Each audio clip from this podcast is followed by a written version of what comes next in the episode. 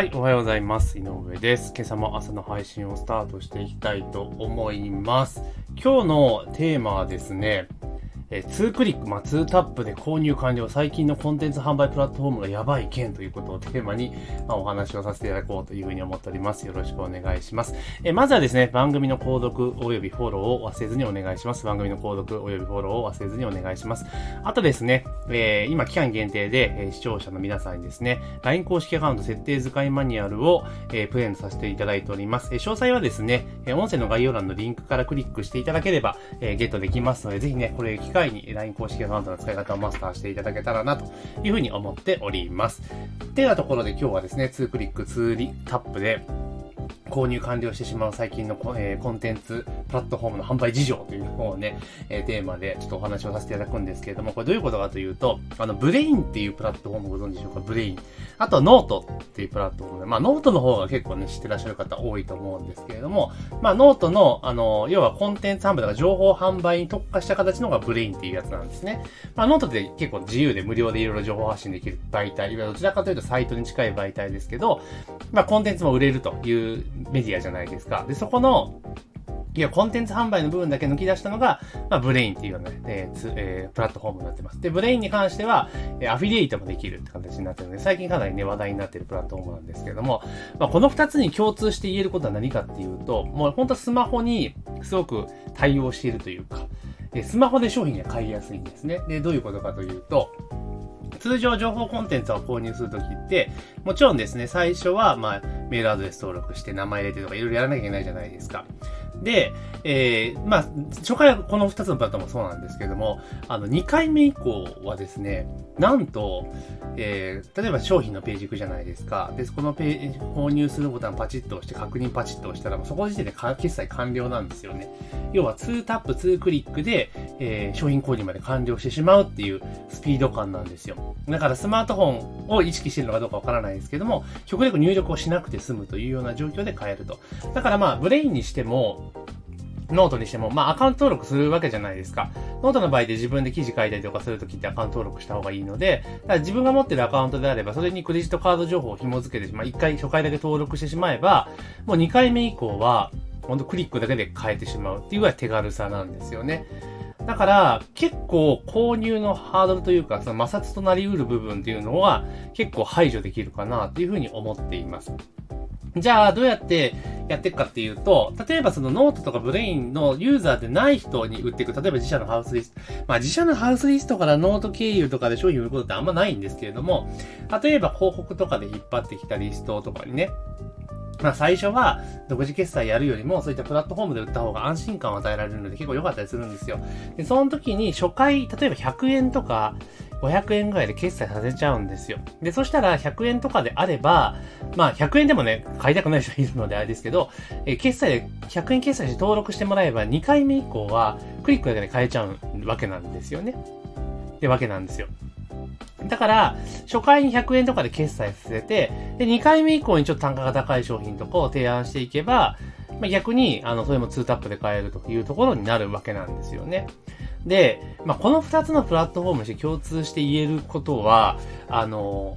フロント商品でいいなっていうのは正直なところなんですよ。で、どういうことかというと、例えば、ここで3万円とか5万円とかの商品を売ってらっしゃる方、まあ、ノートはね、あの、あれですけれども、ブレインとか結構いるんですけれども、ただ売れんかなっていうのは正直なところなんですよね。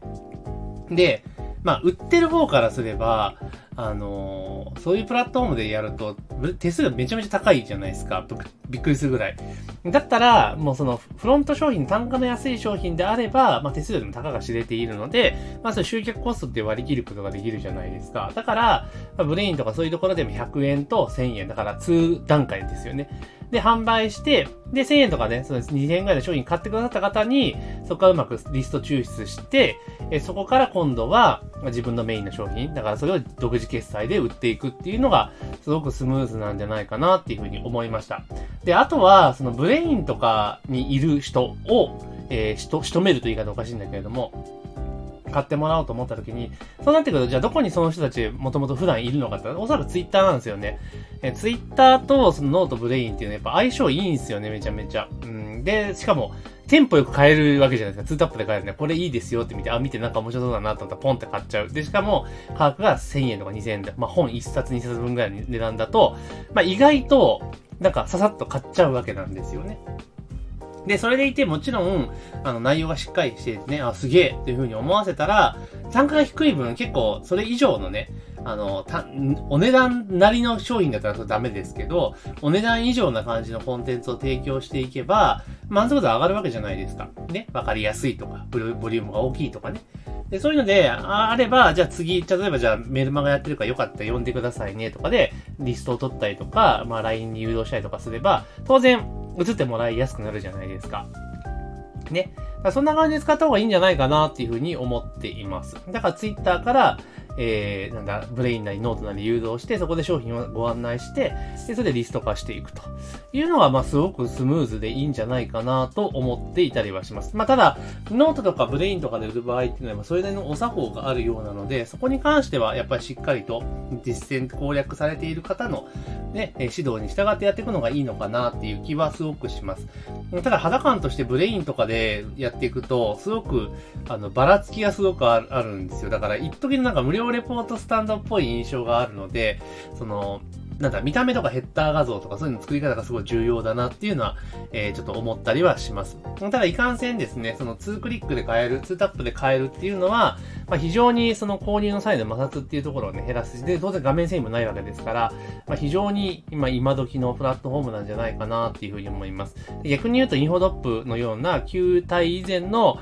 情報販売のプラットフォームだと、やっぱり未だになんかスマホでは買いにくい状況が続いてるみたいなので、まあなかなか難しいんかなっていう気はしています。